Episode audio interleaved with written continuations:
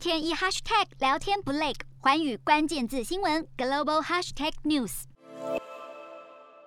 Intel 力抗台积电，找来旗下自驾车 Mobileye 全力助攻，背后有精密的商业盘算。Intel 宣布 Mobileye 预计明年中旬在美挂牌，估值可望达到五百亿美元。Intel 在二零一七年以一百五十亿美元收购以色列自驾车 Mobileye，至今营收年增近四成，上市就带来三亿多美元的收入，而且不断翻涨。执行长季辛吉指出，重新上市是为了近来在全球升温的自驾车热潮，希望借此能够吸引投资人的目光。他就直言，募得的资金将有助公司扩建晶片厂，展现他力抗台积电和三星的野心。目前，英特尔已经公开表示，将会在亚利桑那州新增两座的晶片厂，欧洲新厂则是尚未公开。分析师预估，明年支出将会超过两百六十亿美元。